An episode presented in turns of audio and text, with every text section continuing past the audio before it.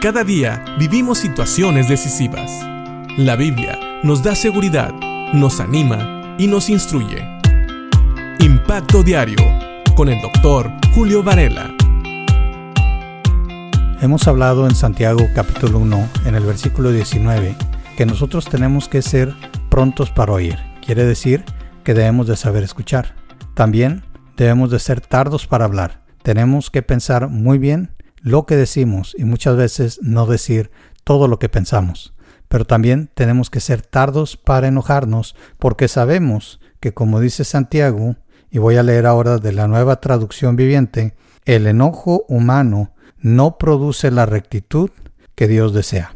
Y sigue diciendo Santiago en el versículo 21 del primer capítulo de su carta, por lo cual, desechando toda inmundicia y abundancia de malicia, recibid con mansedumbre la palabra implantada, la cual puede salvar vuestras almas.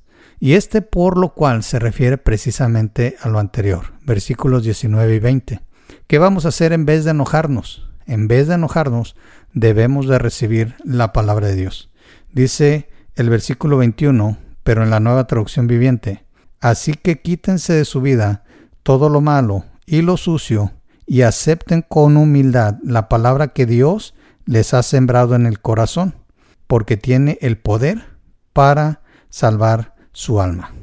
La palabra de Dios es la única que debería reinar en nuestros corazones porque la palabra de Dios es la única que tiene el poder para transformarnos, y la palabra de Dios es la que nos guía a hacer lo que es justo delante de los ojos de Dios. Así que debemos de desechar todo lo malo, todo lo sucio, y aceptar que necesitamos de la palabra de Dios para vivir vidas que le agradan a Dios. Dice, es la palabra de Dios la única que puede salvar nuestras almas. Ahora, cuando hablamos de creyentes, sabemos que no se refiere a salvarnos de la condenación si ya somos creyentes, sino a buscar una vida agradable delante de Dios, a preservarnos, a guardarnos de pecar.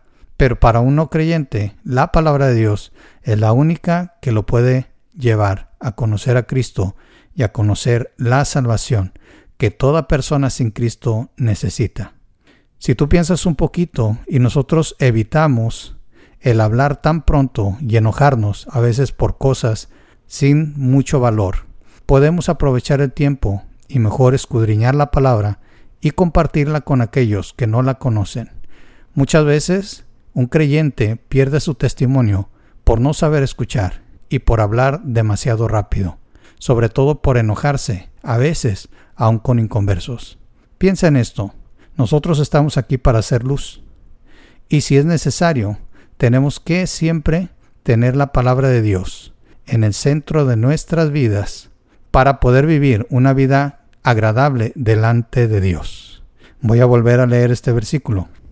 Así que quiten de su vida todo lo malo y lo sucio. Fíjate bien, tenemos que comenzar por ahí. Hay que quitar de nuestra vida lo malo y lo sucio. Hay que saber escuchar. Hay que saber esperar para hablar. No hay que enojarnos, hay que desechar lo malo y lo sucio y hay que aceptar con humildad la palabra de Dios, reconociendo que la palabra de Dios tiene la autoridad para cambiar nuestras vidas y para salvar almas. Piensa en esto y piensa lo siguiente. ¿Es la palabra de Dios una autoridad en tu vida?